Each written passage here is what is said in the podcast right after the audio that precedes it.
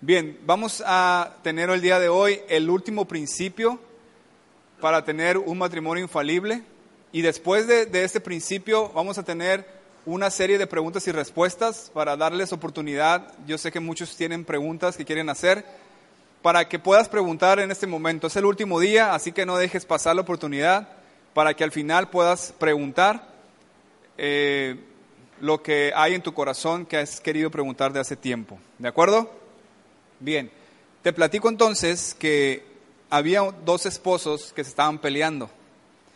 El esposo le dice a la esposa, no entiendo cómo es que Dios te hizo tan hermosa y tan necia a la vez.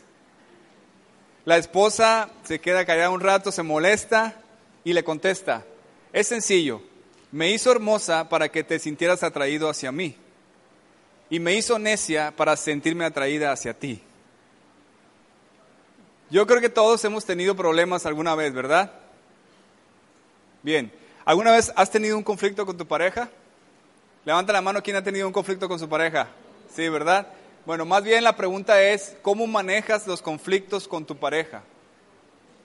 ¿Cómo manejas los conflictos con tu pareja? Esa es la pregunta que debemos de hacer el día de hoy. Por eso, si estás tomando notas, este día el título es Resolución de conflictos.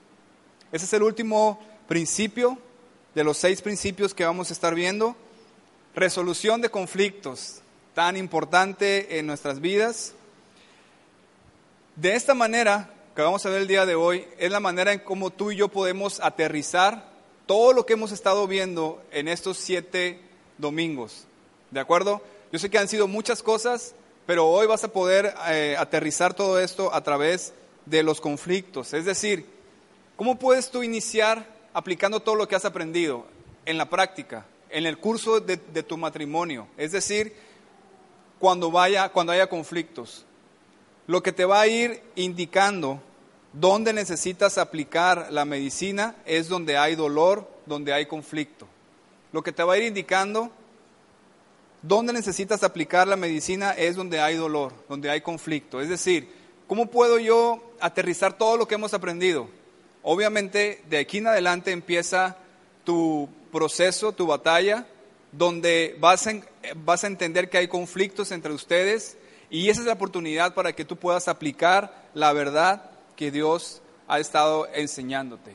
El conflicto es una valiosa oportunidad para sanar tu, tu, matrimonio.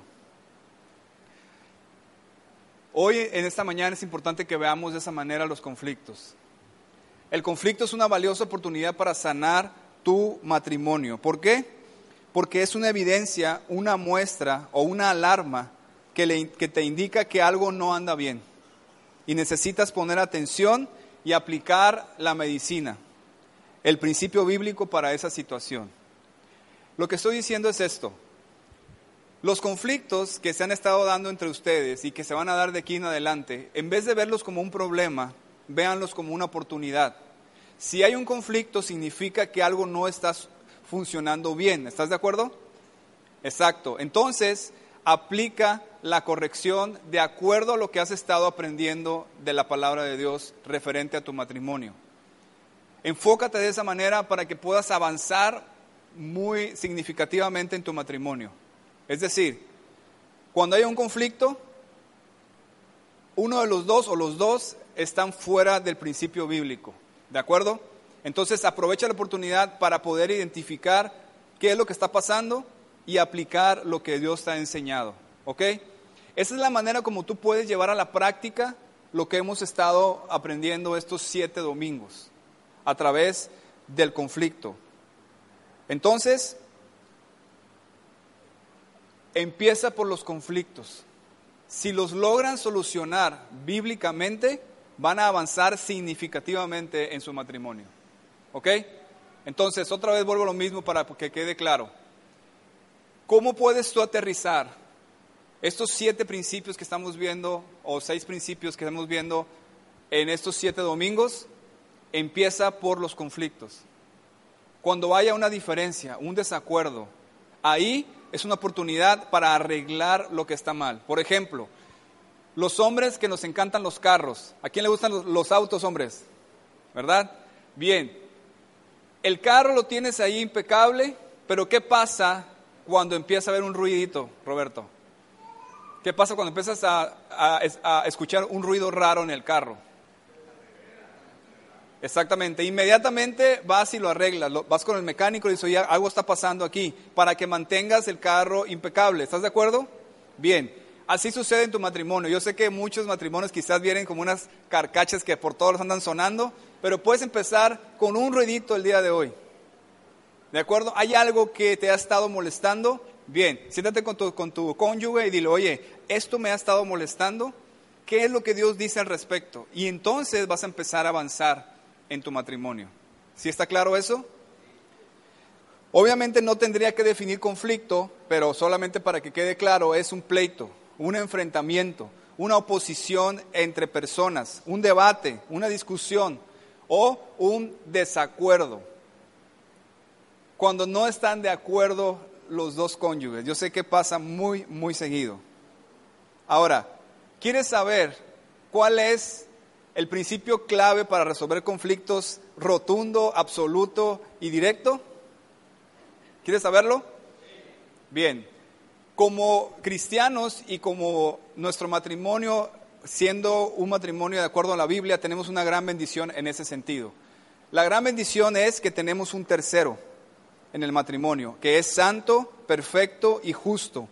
Es quien pone final al desacuerdo con su opinión, porque su opinión es la que prevalece. Es decir, cuando hay conflictos en los cónyuges, en un matrimonio que no consideran a Dios, se van a pelear hasta la muerte porque uno dice una cosa y otro dice otra cosa, ¿verdad?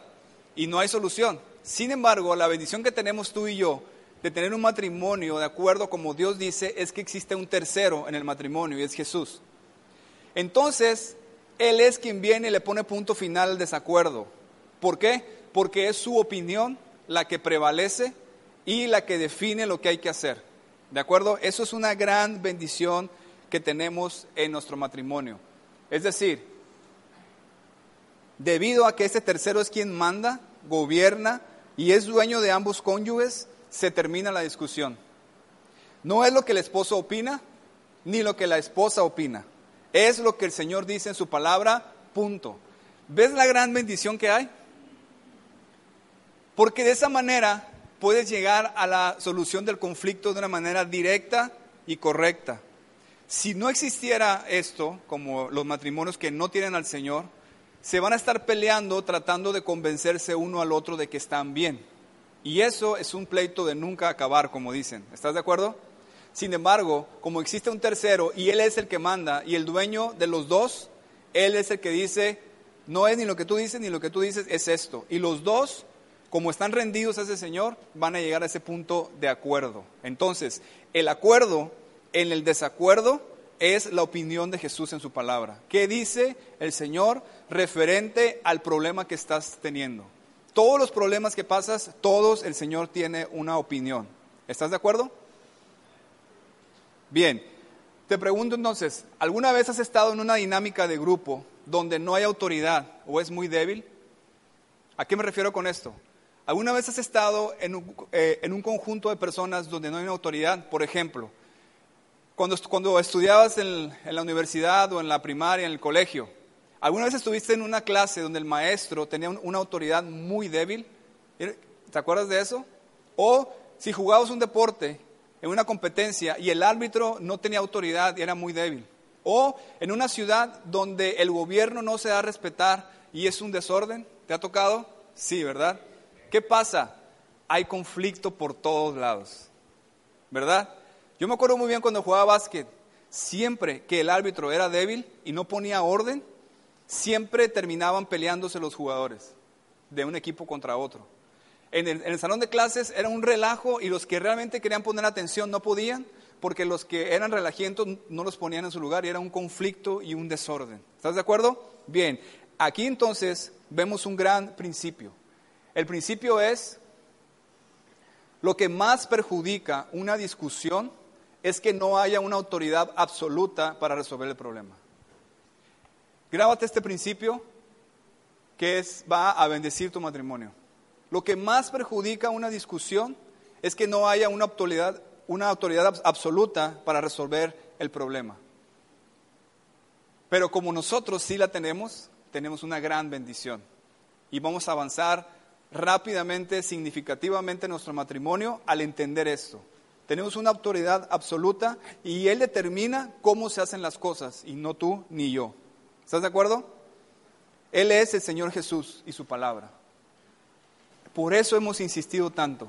Si el Señor Jesús es el Señor de tu matrimonio, ya tienes la batalla ganada pero que sea realmente el Señor de, tu matrimonio, el Señor de los dos, no de palabras, sino que los dos verdaderamente están rendidos y tienen por encima de todo la opinión y la palabra y el principio de Dios referente a su matrimonio. Aún y que eso vaya en contra de tus deseos o de tu egoísmo. Estás dispuesto a morir a eso para hacer lo que Dios dice. Matrimonios, ¿cuántos de aquí están dispuestos a morir a sus opiniones y hacer lo que Dios dice en su palabra referente a tu matrimonio. ¿Cuántos están dispuestos a hacer eso? Bien, levantaron la mano, así que tu esposa te vio, tu esposo te vio, y cuando tengan un conflicto, ah, se, tienen que acordar, hey, dijimos que no iba a ser lo que tú digas ni lo que yo diga, sino lo que Dios dice en su palabra. Has avanzado mucho hasta, hasta hoy. Los, los principios básicos y fundamentales del matrimonio están ya en tu corazón. Con esto y entendiendo que tienes que aplicar esa enseñanza al conflicto, vas a avanzar significativamente para que tu matrimonio sea un cachito de cielo en la tierra. Por ejemplo, vamos a poner un ejemplo. La esposa quiere que la familia tome cierta decisión. ¿De acuerdo? Ella ve que lo mejor es que la familia haga un viaje, por decirlo así. Y el esposo no lo cree así. El esposo está viendo el dinero, está viendo las deudas y dice, no, no es mejor. Entonces, ¿qué dice el principio referente a esa decisión? Ya lo vimos aquí, ¿se acuerdan? ¿Quién es el responsable de la decisión familiar? El hombre. Entonces, el hombre, su responsabilidad es escuchar a su esposa y que su esposa le ponga claramente las razones por las que ella piensa que sí deben de viajar. El esposo debe escucharlas, debe orar a Dios, si quiere puede pedir consejo en la iglesia o, alguien que conozca la palabra, y en base a toda esa información y lo que Dios le está diciendo, tomar la decisión si lo mejor es el viaje o no. ¿De acuerdo? Pero ¿qué pasa si la esposa no espera al esposo y toma la decisión para que la familia vaya al viaje y se adelanta? Va a haber un gran conflicto y un gran problema. ¿Sí, ¿Sí me explico? Entonces, de aquí en adelante, traten de iniciar desde cero. De decir, ok, ya hasta el día de hoy, ya la regamos muchas veces, pero aún estamos aquí, Dios, Dios, nos perdona, nos da oportunidad. Vamos a iniciar de aquí en adelante a hacer las cosas como Dios dice y no como tú digas ni como yo diga. ¿De acuerdo? Bien, entonces vamos a ver el día de hoy tres pasos para resolver conflictos matrimoniales. Tres pasos para resolver conflictos matrimoniales y están basados en Santiago 1, 19 al 25. Santiago 1, 19 al 25. Tres pasos para resolver conflictos matrimoniales basados en Santiago 1, 19 al 25. ¿De acuerdo? ¿Estás listo? Bien, abre tu Biblia ahí en Santiago 1 y vamos a leer primero el versículo 19 y 20, por favor. Vamos a leer el versículo 19 y 20.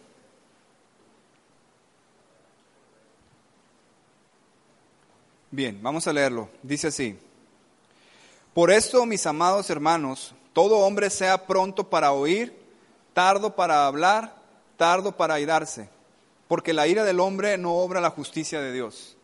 Una vez más, por esto, mis, amados hermanos, todo hombre sea pronto para oír, tardo para hablar, tardo para airarse, porque la ira del hombre no obra la justicia de Dios. Aquí está hablando del primer paso para resolver conflictos y el primer paso es comunica. Está hablando de una comunicación y cómo es que se debe dar esa, comunicación. ¿De acuerdo? El primer paso para resolver conflictos es comunica.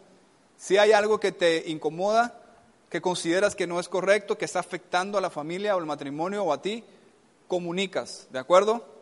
Esta es la parte como cuando vas con el doctor y le empiezas a explicar los síntomas, lo que te duele, ¿de acuerdo? Estás explicando, comunicando que hay un problema. ¿Sí estamos claros? Bien, ahora, la ley bíblica de comunicación es la que acabamos de leer, ahí en el versículo 19. Dice, sea pronto para oír, tardo para hablar y tardo para airarse. No está completo en la pantalla, pero son tres partes. Está hablando de que es preste atención, o sea, pronto para oír, frene su respuesta, tardo para hablar y sea amable. Sea amable, tardo para airarse.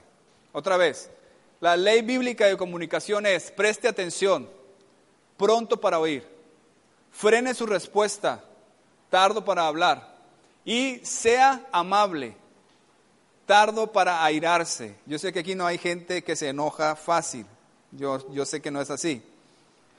Entonces, primero vamos a ver, preste atención, pronto para oír. Cuando hay una comunicación, lo principal es que pongas atención, ¿de acuerdo? Que estés pronto para oír. La Biblia dice en Proverbios 18, 13, Dice la Biblia que al que responde palabras antes de oír le es fatuidad y oprobio. Te lo repito, Proverbios 18:13, al que responde palabras antes de oír le es fatuidad y oprobio, es decir, vergüenza y necedad. ¿Alguien de ustedes alguna vez responde antes de oír? ¿Sí? Levante su mano quien a veces hace eso. Respondes antes de escuchar realmente, ¿sí? Bien. Todo empieza por escuchar. Según los estudiosos dicen que de lo que estás hablando, solamente el 20% captas. ¿Verdad? Por ejemplo.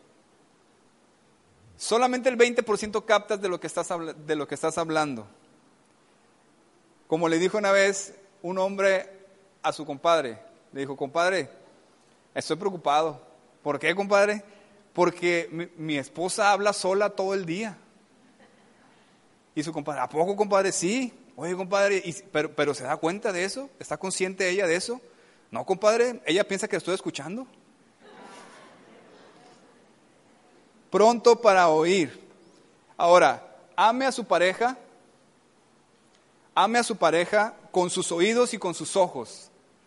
Ama a tu pareja con tus oídos y con tus ojos. ¿De acuerdo? Escucha.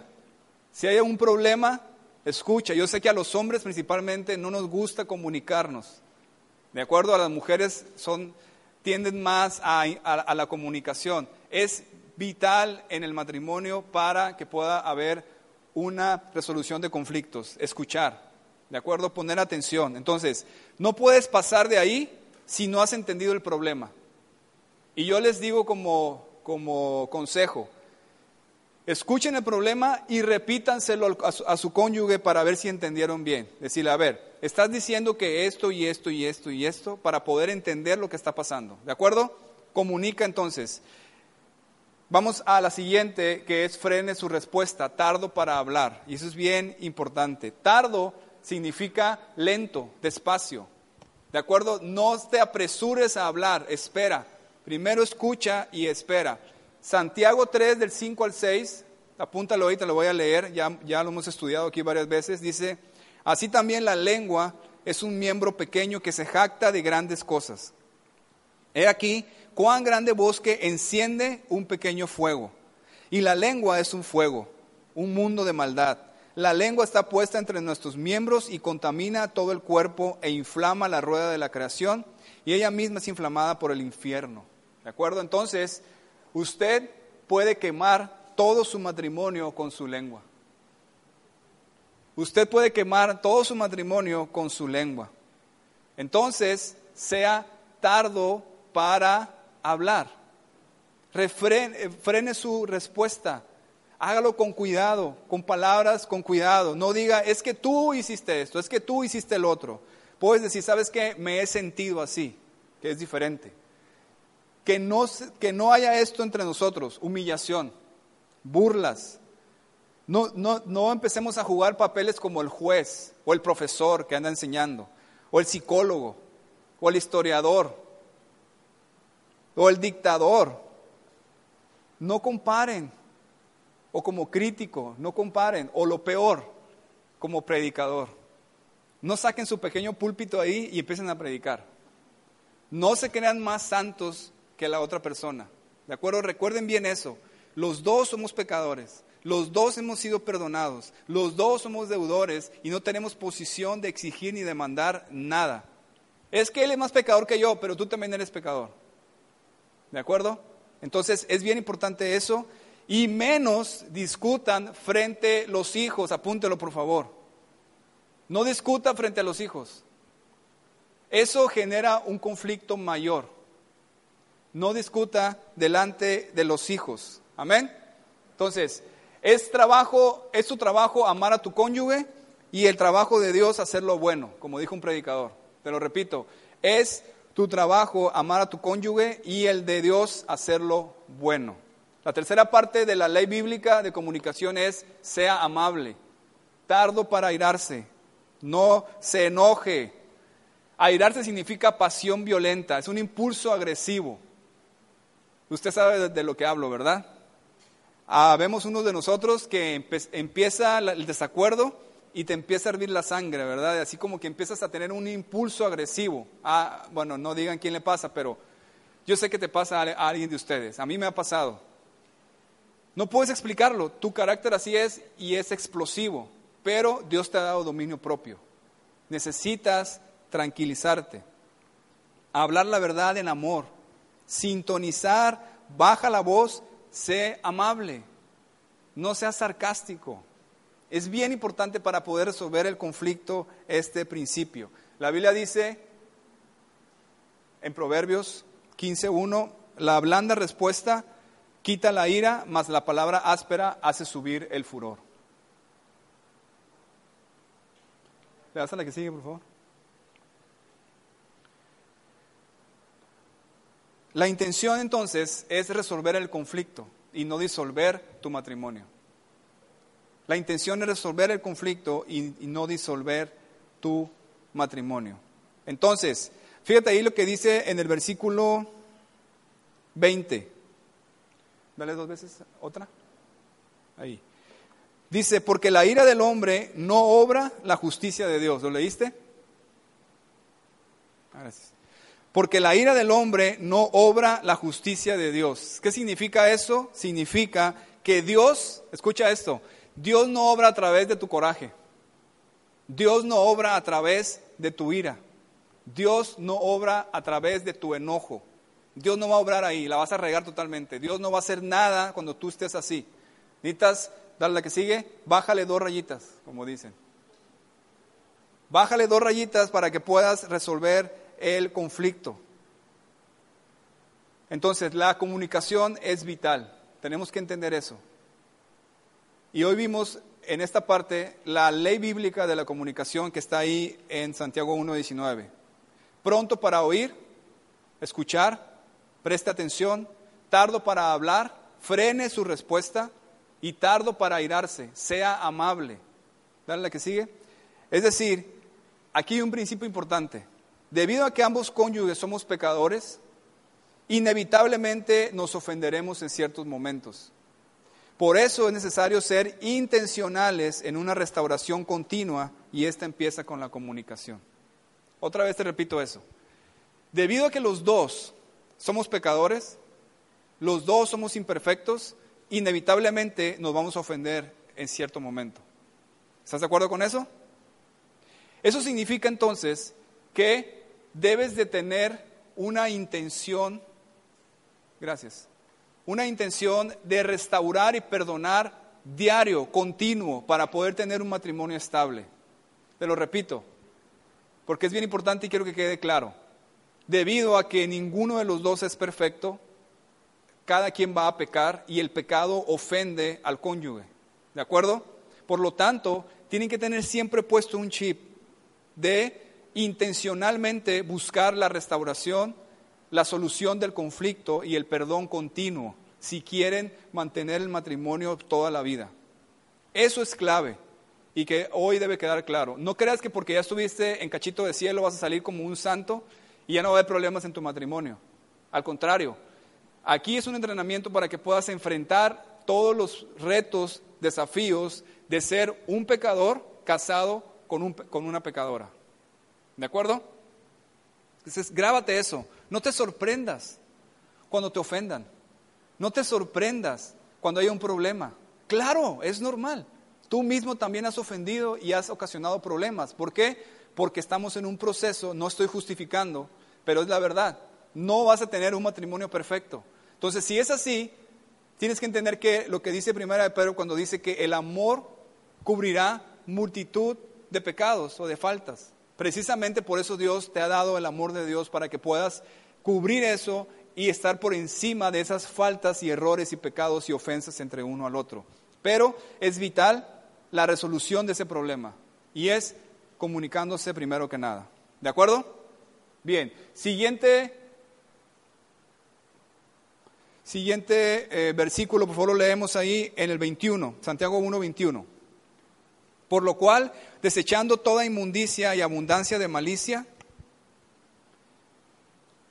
recibid con mansedumbre la palabra implantada, la cual puede salvar vuestras almas.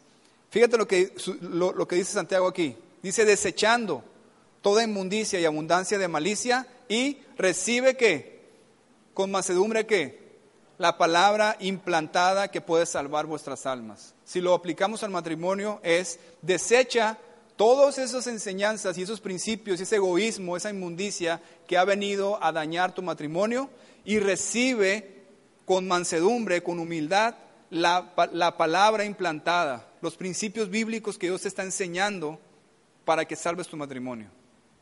Eso es lo que está diciendo aquí. Ese es el segundo paso para resolver los conflictos matrimoniales y es identifica. Comunica, identifica. ¿Cuál es el principio bíblico que se está violando en este problema? Esa es la gran pregunta que tienes que solucionar para poder eh, llegar a, la solución del conflicto. Es decir, hablando del doctor, es cuando el doctor ahora identifica el problema de raíz en base a tus síntomas. ¿De acuerdo? Y te da el remedio. ¿Ok? Entonces, desechar significa poner lejos, alejar. Y recibir significa aceptar. Eso es lo que tienes que hacer y grábatelo ahí en tu mente. Cuando hay un problema, tú ya tienes una manera de hacer las cosas, ¿verdad? Todos aquí fuimos formados de cierta manera y traemos ya una manera de solucionar el problema. ¿Verdad que sí? Ok, escucha esto. Toma eso y deséchalo. Y recibe, acepta la palabra implantada sembrada, lo que Dios te está diciendo referente a ese problema y vívelo. ¿De acuerdo? El esposo debe entender que debe de amar a su mujer con toda su vida. Si a él enseñaron que a la mujer ni todo el amor ni todo el dinero, eso es una inmundicia que está destruyendo su matrimonio y tiene que rechazar eso. Ya no debes de creer eso y de vivir eso. Ahora debes de vivir lo que se te está enseñando en la palabra de Dios, que es amar a tu esposa como Cristo ama a la iglesia y entregarte a sí mismo por ella.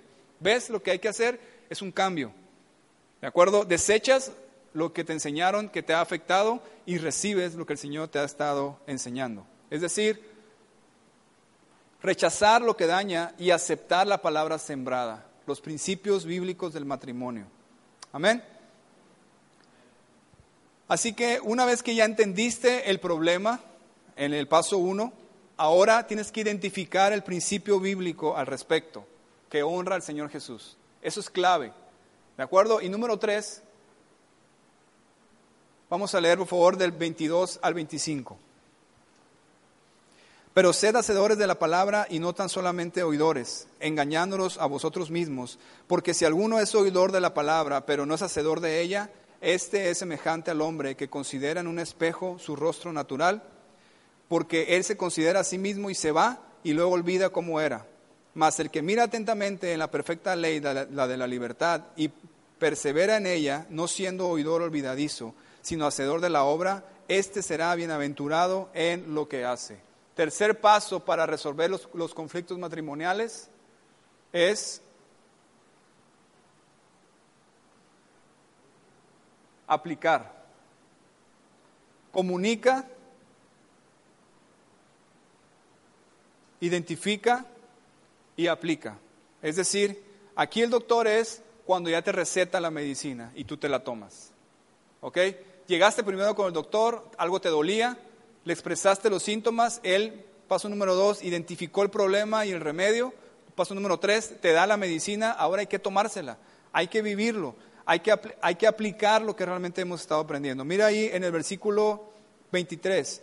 Si alguno es oidor de la palabra, pero no hacedor de ella, este es semejante al hombre que considera en un espejo su rostro natural. Pero él se considera a sí mismo y se va y, y luego olvida cómo era. 25 más, el que mira atentamente la perfección de la ley, la, de la libertad, y persevera en ella, no siendo oidor olvidadizo, sino hacedor de la obra, éste será bienaventurado en lo que hace. Si quieres tener un, un matrimonio bienaventurado, tienes que salir de aquí y vivir lo que has estado aprendiendo. ¿De acuerdo? Entonces, llegan al punto clave. Hay un conflicto, comunican, ya vimos cómo. Entienden el problema, bien identifican, paso dos, el principio bíblico que hay que aplicar en ese problema. Y paso tres, los dos se aferran al principio, lo toman, lo viven, cambian su manera de llevar las cosas a lo que Dios está diciendo. Es como un espejo que puedes ver tu imperfección.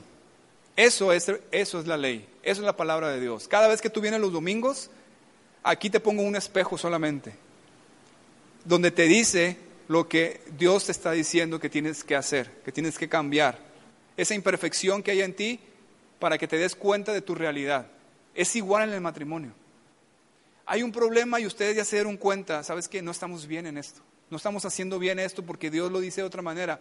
la, la indicación en este punto es, aplícalo, cámbialo, haz lo que Dios quiere que, que hagas. Entonces, una vez que entendiste el problema, paso uno, identificaste el principio bíblico al respecto, paso dos, ahora aplícalo, vívelo, aférrate a él, apuéstale a toda esa verdad y tendrás un matrimonio bienaventurado. Amén. Entonces, sobre todo es necesario que ambos cónyuges amen al Señor Jesús por sobre todo y estén dispuestos a honrarlo con su matrimonio. Si esto no es una verdad, todo lo que hemos visto hasta el día de hoy no va a poder ser aplicado en tu matrimonio. Tienen que considerar los dos que verdaderamente Jesús gobierna y Él tiene la prioridad y sus principios también por encima de lo que piensa. Yo sé que ahorita me dices que sí, pero lo que Dios, está hablando aquí en este punto es, cuando estés allá afuera y sea confrontado tu manera de hacer las cosas con lo que Dios quiere que hagas, ahí es donde vas a tener la clave para poder ceder al principio bíblico y ver la bendición de Dios. Si te sigues aferrando a lo que tú crees y tú consideras y como tú fuiste enseñado, no vas a poder vivir un matrimonio bienaventurado. piensa eso cuando tengas el conflicto. Entonces, tres pasos para resolver conflictos matrimoniales. Número uno, comunica. Número dos, identifica. Y número tres, aplica. Comunica, identifica y aplica. Eso es lo que tienes que hacer para que puedas tener un matrimonio bienaventurado un cachito de cielo en la tierra. Amén.